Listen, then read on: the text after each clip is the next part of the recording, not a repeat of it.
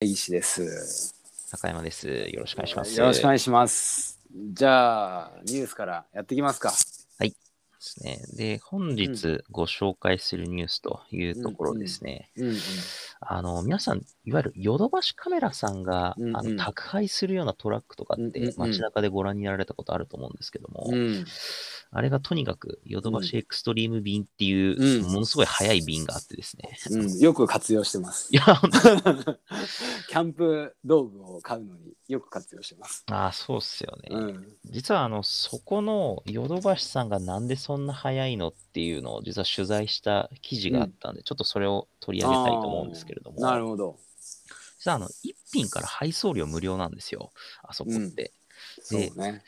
あの、まあ、アマゾンさんとか楽天さんとかお使いの皆様にうんうんおいては、結構この配送料無料って、それなりに使わないとうんなかなか実現できないよねってイメージをお持ちなんですけど、うんなぜかヨドバシさんは一品から無料とはい。いうところで、うん。で、これはあの、まあ、社長に直接こう聞いていくと、あの、聞いていくような記事なんですけども、うん。あの、まずなんで無料でスピーディーに発送できるのかっていうところでいくと、うん。えっ、とですね、とにかく早く配送するっていうのを彼らここが、心がけてるんですよ。なるほど。で、あの、通常早く発発送するとお金かかりそうなイメージあるじゃないですか。うん。あの、早い車使って、早い電車使ってってあると思うんですけども、うん。これ、えっと、コストをトータルで考えると、うん。早く届く方が、うん。えっと、在庫と倉庫と人件費浮くんですよ。なるほど。なんで、トータルで実は安いですっていう話を、あの、王道でやってますっていう。えー、面白い。そうなんですよ。で、早くやるために、うん倉庫も、倉庫の業者使うんじゃなくて、自社でやってますっていうのが、実は肝で、なるほど。なんですよね。うで、で、あの、大体じゃあ、なんで早く届けられるのって話と、あと家電ってそんなに注文多くないじゃないですか。うん。普通に考えると。はいはい。なんで、この早く配送するために、えーっと、別に家電も関係ないものも扱うようになったっていうのが、実はヨドバシカメラの EC なんですよ。ああ。ヨドバシ .com。うんうんうん。具体的にはお客さんが検索したボリュームうん見て、商品どんどん増やすっていうのをやってます。お実はーなるほど。それ面白いな。う検索ボリューム見て、商品増やすっていうのをやってるんですね。ーん。なるほどね。っていうのが、ちょっとここまでのこの記事のかいつまんだ話なんですけども、うん。まあ、結構、ここから言えることみたいな話からまずさせていただくと、うんまあ、意味合いでいくと、あの、なんかまあ、いきなりプロダクトって完璧である必要は全くなくて、もううん。入り口となるような商品立てて、お客さんのニーズが、あの、例えば検索ボリュームだったり分かるものがあったら、そこから中心に商材広げていけばチャンス広がるじゃないっていうのは、まあの、王道なんだけど改めてうん。言えること。なるほどね。で、もう一個は、あの常識と実態が本当に一緒なのかっていうのは、うん結構ため、いろいろ試して考えなきゃいけないなって思った記事でしたと。うん普。通に考えると、早く届けるとコストかかりそうなんだけど、うん。実際は逆で、うん。早く動かすほど物流コストは下がるんですよ。うん。でこれって、やってみないと分かんなかった話だと思っていて、うん。僕らが商売で、えービジネスでやるような話も、実際やってみないと分かんないことっていうのを、小さく早く検証するっていう大事さみたいなところはあるかなと思ってますと。なるほど。確かにね。これ、本当こう自分で考える常識っていうのと、なんかその感覚とうん、ずれてるようなところはあるよね。そうなんですよ。なんで、まあ結構その、常識的にはそうなんだけど、本当にそうなのかなっていうのを、あの、うんあえてポジティブになんかうん検証してみる。うんうんうん。と、実は常識でみんな考える分、差が早くつけるみたいな話もあったりするんで、うんそれを地でやってるのはこのヨドバシさんだったかなと思ってますね。うんなんかこう一方でなんかそこら辺って例えばアマゾンとかって気づいてやりそうなもんだけど、うんどうなんだろうか。多分、アマゾンさんも、あの、うん近いことはやってるんだと思うんですけどね。あの、うん多分、早く届いた方がコスト安いみたいなの地でやってるんだと思うんですけど、うんうんえっと、ヨドバシさんとの違いみたいな話でいくと、うんえーとまず、まずヨドバシの方が早いらしいんですよ。うん あといいやそれは感じる 実際。一品から無料なんですよ。うん、そうそで、なんでっていう話でいくと、ヨドバシさんって実は配送会社も内製化してるんですよ。う。ああ、そこか。アマゾンさんって、大体ヤマトさんだったと思うんですけど、うん。ヨドバシさんは配送会社も内製化してて、ああ、なるほど。で、あのー宅急便の人とかって物を届けるじゃないですか。ああ。なんですけ、ど、えっと、ヨドバシさんの場合って、うんもともと家電売ってるんで、うん。家電の提案しに行ってるんですよ。ああ、なるほど。そうなんです。なんで、えっと、わざわざ配送業者も荷物じゃなくて商品だっていう教育を店頭に立つのと同じ教育をさせてから現場に送り出してるんですね。ああ、なるほど。っていう、なんかそこの内製化が効いてんだと思いますね。うん、なるほど、なるほど。そうか。まあでも確かに、あのーその物流のところだけで利益を出す必要はないからね。うん。うん。へえそれは面白いな。なんで結構もう本当に一品だけでも注文に気遅れしないでほしいって記事でわざわざ、うんあのインタビュアーが言うぐらいなんで、うんまあ、そういもう遠慮なくそれで頼んでるけどね。言ってくださいっていう、うん、社長自分自身そうしてるから。ああ、そういうことなんですよね。うんうん。なるほどそうなんですよね。なんで、なんかまあ発想みたいな話でいくと、うん。まあ先ほど伝えた一つなんですけど、まあ完璧じゃなくていいから、うん一番お客さんに刺さるものを、うん。のポイントでまずは売っていって、うん、で、商品の幅は後から小さく広げていく。うん。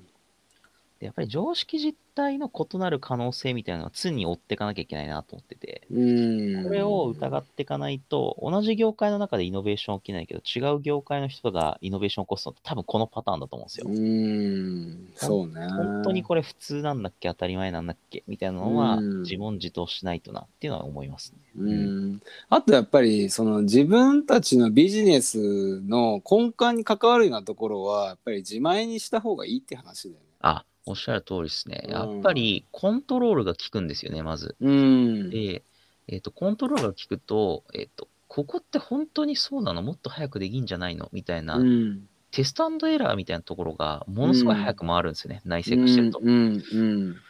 なんで、まあ、検証スピード速い組織強いな、みたいな話とか、結構自分の仕事にもすごく生きるというか。う。うんん。なんか Dropbox だったかがやっぱり最初はあの AWS とかああいう IaaS の、えーインフラの上に載せてたけれども、結局自前でデータセンター持つっていうふうにしたっていうのは、やっぱり自分たちのコアのビジネスに関わる肝となるところだから自分たちでやるっていうふうな判断をしていて、まあやっぱりそういうところできちんとスケールメリットを考えながらビジネス展開できないとうまくいかないっていうところはあるよね。そうですね。うんなるほどね。でも、ここから考えると、アマゾンは、であれば、自社でやっぱり物流、そのラストワンマイルのところまで持って、で、それを最適化するっていうことが、彼らとしてビジネス、すごく伸びるっていう話になるような気がするけどね。そうですね。多うん分、一個あるなと思うのは、うん。ヨノバシさんの扱ってる取引量がちょうどいいんだと思うんですよね。で。アマゾンさんぐらい注文受けてると、多う分自社で物流網かかるのに、まだキャッシュフローがかかるんだと思うんですよ。ああ、はいはい。で、飛行機とか、あの、うんハブトゥーハブみたいなうんうん。物流は徐々に自分たちでやってますけど、はいはい。うんラストワンマイルって結局、ヤマト佐川さんの助け借りないと厳しいよね、みたいなところがあるんじゃないかなと思ってますね。うーん、なるほどね。だから結構、王者が取れない戦略な気がします。ああ、なるほど。へえ。じゃあ逆に、あの、他の、この同じような規模感の家電量販店が同じ戦略を実行していく可能性はあるってことなのかな。ありそうですすね。あっていいと思いますね。うんは。あ、はあはあ、なるほど。面白いですね。へえ。じゃあ次行きますか。そうですね。まあ、うん。いわゆるチップスみたいなところですか。それこそあの、根岸さんからお伺いした方がいいですかね。うん。そうね。えっ、と、僕の方から、また一つあ、ぜひぜ情ひ。報。で、これは、まあ、新しいそのプライバシーに関するうん法案っていうところが今議論してるされてるっていうことですね。これは、まあ、やっぱり Facebook とか Google とかそこら辺の観点で、まあ、たくさん個人情報を集めているっていうところターゲティング広告うん。ででそれに関してのことがこうアメリカで今議論されているっていう話で今後、いろんな制約がかかってくるだろうと。まあ実際例えばねアップルもこういうこうデータをトラッキングできるような、うん、仕組みっていうのをなるべく減らしていくような方向性があったりとかするので、やっぱり全体的になっていくかなというところですね。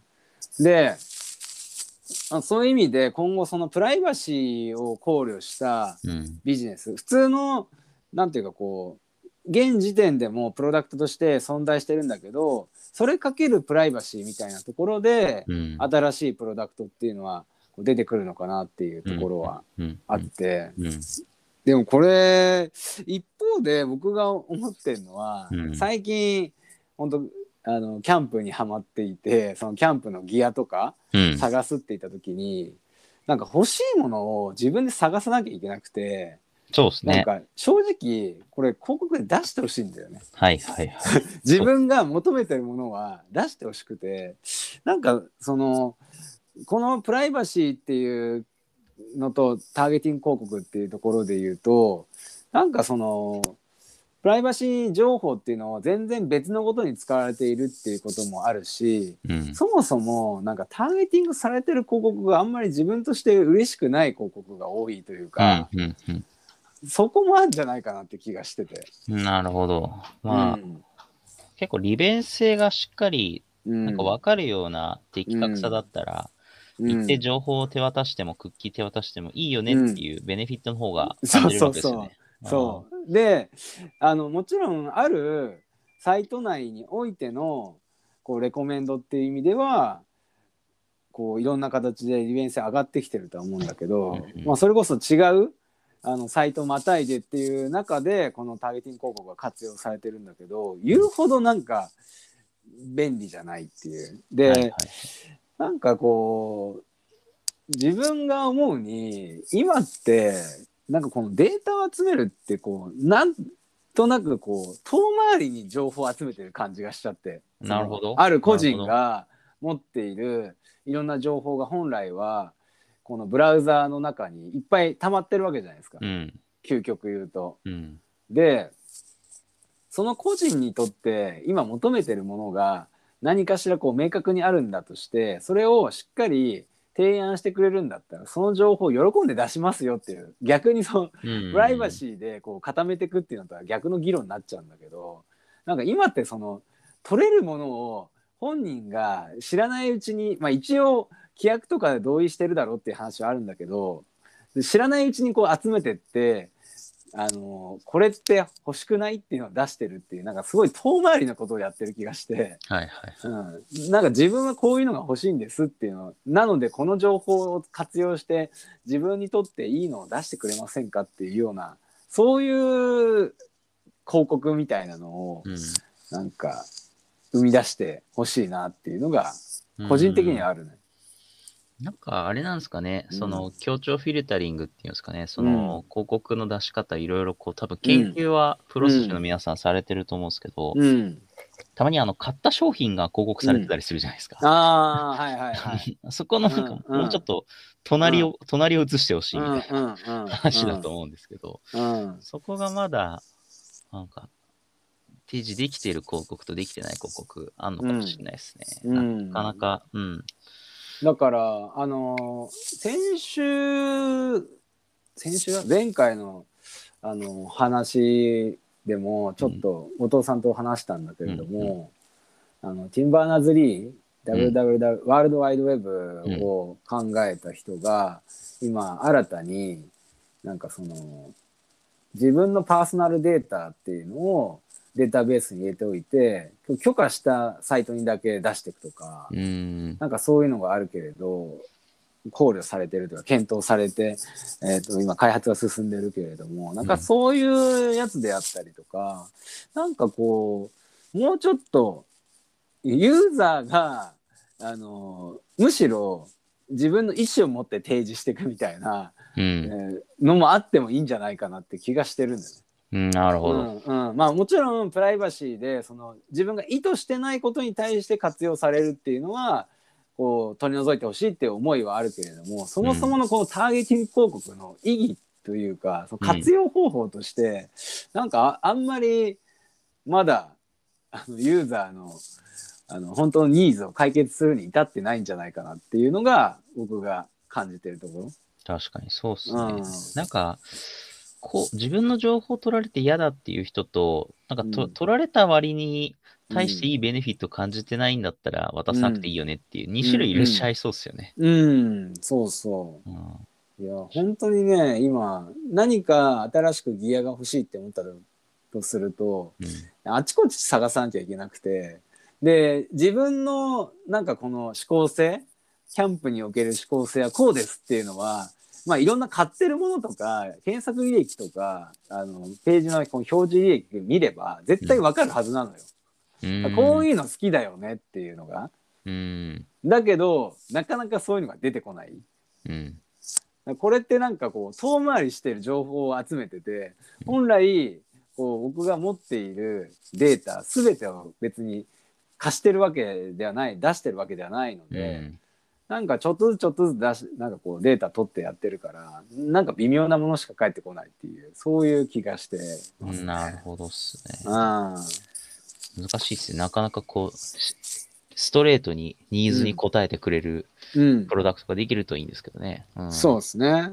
ちょっとそういう、なんかこう、とりあえずいろんな形で、あのキャッチできるものを、キャッチできるデータを集めて、で、このプライバシーに関わるようなところに、まあ、その情報が、あのうん情報のなんていうか、機密性がうん。すごく上がっちゃっていてで割にその、えーユーザーに対して全然こうベネフィットを提供できてないっていうのは、まあ、うんそこ自体が問題な気がしますね。なるほど。なるほど。うんうん確かうんまああの僕がまたいろいろ調べて考える人間だからっていうのもあるかもしれないけどね。に。はいはい。あの普通に広告見てあのクリックして買ってる人もいるから成り立ってる成り立ってるビジネスではあるって感じですね。そうそうそうそうそ確かに。う。なんかでも、あれですね、この今の話踏まえるとですけど、うん。そもそも Google、Facebook がこれだけこう、うん。うん細かいパーソナルデータが必要な理由の一個って、うん。多分、中途半端なデータだとみんな買わないんでしょうね。うん。うん。なんで、ディスプレイで露出するところでお金取れるけど、やっぱり取れるところってクリックのところの成果認定だと思うんで、うん。だからそことこのプライバシーの問題って、正直、うん。なんていうんですか、まあみんな当局と議論して一緒にやりますって言ってますけども、うん。まあ究極は多分、どっちかにつかなきゃいけないですね、世界ね。うん。確かにね。なんかあの何を最大化するかどのうん。KPI を最大化するかによって、うんいろんなジャッジが変わってきちゃうからね。いや、そうなんですよね。うんまあでも、すごいですね、こういう法律が通るのかっていうぐらい、ちょっと前までのオバマ政権だと、うん Google、次が Facebook かな、ちょっと忘れましたけど、うんロビーストとして、うんロビースト雇ってホワイトハウスに会いに行く回数、うん多分ナンバーワン、ツーとかだと思うんですあよ。あはいはい。そんぐらいなるほブロックしてたんで。ど。うん そうそうそうねだからやっぱりこれが大きくなりすぎたっていうね。そうっすね。GDPR も結局 EU でしたからね。うん。アメリカじゃくなくて。うんうん確かに。ってことはって話ですからね。うんそうそうそう。まあここの問題が大きくなりすぎてるっていうのは確かにあって、まあそこにおいてまあ叱るべきこう法律でしかまあし縛ることができないっていう話なのかもしれないけどね。なんか今後その、なんかうん。プロダクトを考える上でみたいな話ですと、うんプライバシー情報をうんうんうん完全に隔離しに行くププロダクトに行くか、うん。なんかもっと情報の精度を上げて、うん。自分に的確なアドバイザーがもらえる、うん。アドバイスもらえるアドバイザープロサービスが多分二極化しそうですよね。うん、そうね。だから、基本的にあの有料サービスっていうのが増えてくるんだと思うねうん、うん。一旦は。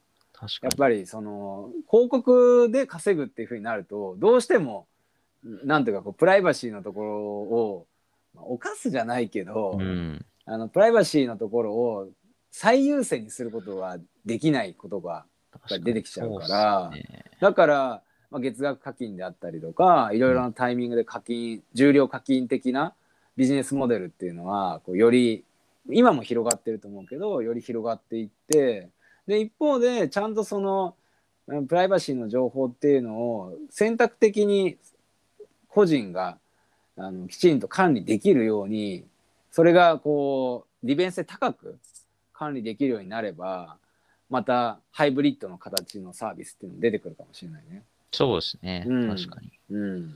ああ。なんかよく考えたんですけど、YouTube とかって、うん。こう見た動画に似てる動画出るんだと思うんですけど、うんうん多分、広告ビジネスの一番の根本的な問題って、うん。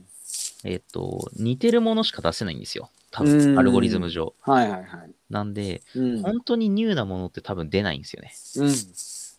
で、だからネットフリックスみたいに、こう、いろんなコンテンツ見させるってなると、もうサブスクでやるしかないんだろうなって感じはちょっとしてあます。あ、はいはいはい。なるほどね。うん。まあまあ、そういうようなこうビジネスモデルの転換期みたいなところでもあるのかもしれないですね。ちなみに、根岸さん、このニュースはどのタイミングで見つけられたんですか、えさっきだけど。あ、本当ですか、うんえーうん。結構あれですよね、この、政府とか海外の国で起きてることと、うんうんうんなんか自分のビジネスをこう、つなげて見れるかって、うん。なんか習慣って意味で大事ですよね。まあ確かにね。うん。確かにまあいろんな法律の変化っていうのがこうビジネスにおけるチャンスだったりとかもするんで、うん。まあ、その脅威にもなりうるけれども逆にこれが出てくることによってこれまでチャンスでなかったところがチャンスになるみたいな、うん。うん。うん。うん、そういうことはあるのかなとは思うけどね。うん。まあそうね。じゃあ次のコーナー？いきますかそうですねはいうんまあ今回からその Tips。の話をしていきますかね。うん。うん。うん。まあだから例えば今日のニュースとか、うんそういうのを言うと、まあ、どういうふうにじゃあニュースを見つけるのかっていう、価値ある情報を見つけるのかっていう話しますか？そうですね。うん。なんか結構、あのーまあ、いくつか多分ニュースソースってあると思うんですけれども、うん。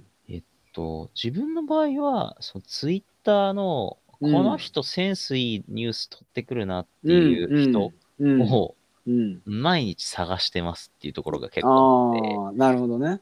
なんか自分と違う切り口なんだけど、面白さのレイヤー、面白いと感じるレイヤーが似てる人うん。うんうんを普段からフォローしとくと、うん。やっぱり効率よく情報取れるよね、みたいな話はうん。まず一個あるのと、うん。で、ただなんかそれだけだと自分の趣味思考に合わせたニュースしか取れないんで、うん。えっと、時間があるときに日経をくまなく読む。ああなるほど。なんかその部分と全体両うんうんうん方バランス取りに行こうかなとうかんうんうんうん。いう感じはしてますよね。うんああ、なるほどなるほど。えー、それは面白いね。確かになんかその今の話ってどこのこうソースから取ってくるかっていう話だと思ってて、なんか僕の方で言うと情報って結構まあツイッターとかも見てるからうん。同じようなこのソースから取ってきてるところもあるんだけど、うん。見てることって今すごく多いと思うんだよね。なんか目にしないことがないというか、うん。常にいろんなこう情報に溢れていてで何だったらいろんな人と話するとかっていうのもそうだけど、うん。個人的にはなんかこのギャップが大きいところを見つけに行くっていうかね、うんその今のトレンドこう今の流れからするとこういうことが起こりそうだなとかこれが普通だよねっていうところからちょっと違うところに行ってたりとかうんそのさっきの例えばえー、とプライバシーの法案の話で言うとまあもちろんいろんなことでこう Facebook とか Google のプライバシー情報の問題って出てきてたけどうん。やっぱりヨーロッパはすごい GDPR とかで厳しくプライバシー情報がこう守られてるけれどもアメリカはそうでないみたいな、うん、そういうこう常識がある中でプライバシー情報に関してのこう制約がかかるっていうところっていうのは、まあ、ギャップになるんでだからそういう観点で情報フィルタリングしてるっていうところがあるかもしれないですね確かに。自分の知ってる情報はさておき、うん。その、自分のし、まあし、自分のビジネスと反対側のリスクだったりとか、うん。うん。その動きをしてるものを、フォーカスして取りに行くっていうのはありそうですよね。うん、そうそう。でなんかやっぱりニュースとかだとまあ本もその傾向あるかもしれないけど特にこのニュースだとうん。キャッチーなのが重要だから確かに。みんななんかこうそのいろんな規模感とかう、ん。いろいろななんていうかこうこれはだったらみんなの気を引けるんじゃないかなっていうのをタイトルに載せてくるけど、うん。まあ、そういったところとは別軸で自分が普段持っている自分としての判断軸だったりとか自分が持っているこの今のトレンドに関しての考えっていうところをベースにした時にそれとギャップのある情報をキャッチしてくるってそういう感じかもしれうなんいですね。うんうん。あ、うんそういうことなんですね。なるほど。うん確かに。逆に言うとあれかもしれないですね。さっき自分、あの、あ、目線が合うツイッターフォロワーを合うって言ってましたけど、うんうん全然、これは面白くないとか、真逆のことを思ってる人たちをリストで、うんなんか集めておくと、うん世界の広さを知れるんでいいですよね。ああ確かにそれはそうかもしれないね。反対意見を大量に聞くって大事ですね。うん、そうね。確かになんか自分と真逆の見方してるところに実は見落としがあったりとか、そうっすよねう。ん、あとは全然自分と違う業界うん。において起こってることを知ることによってまた違った視点を手に入れられるとかそういうのもあるからね。なんか、さらに俯瞰すると、東京でずっと喋ってると、うん、これが当たり前になるんだけど、うん、住む場所を定期的にちょっと変えるっていうのは大事かもしれないですね。ああなるほど 確かにそれは面白いかもしれない。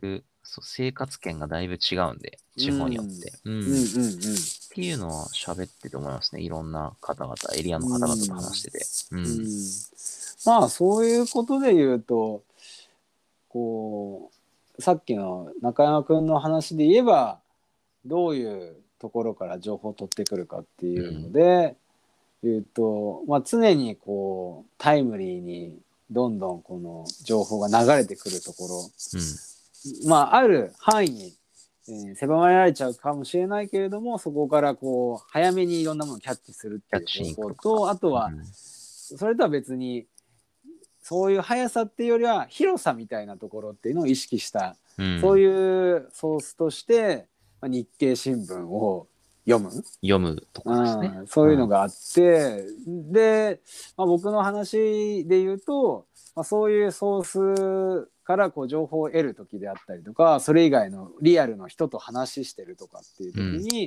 まあ、ギャップを感じる部分を見つけると。うんいう話で、まあでもギャップを見つけるためにこの自分としてのあの考えっていうのは普段から持ってかなきゃ持ってなきゃいけないっていう話があるからうん。そういう意味ではいろんなニュースを見ながら自分の解釈を加えてであれば今っていうのはこの分野においてこういうことがあり得るだろうとかまあこういうことが自分としてはまず基盤にあるなということを持っておくっていうことが重要なのかもしれないね。そういうことっすね。うん確かに確かに。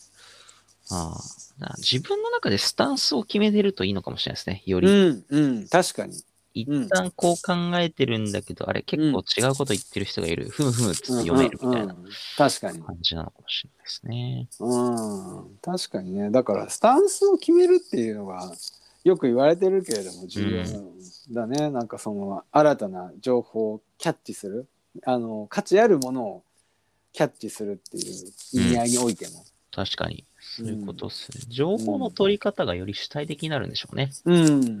そうね。うん。うん、じゃあ今日はそんなところですかね。はい。ありがとうございました。はい。では、では、また失礼します。はい、失礼します。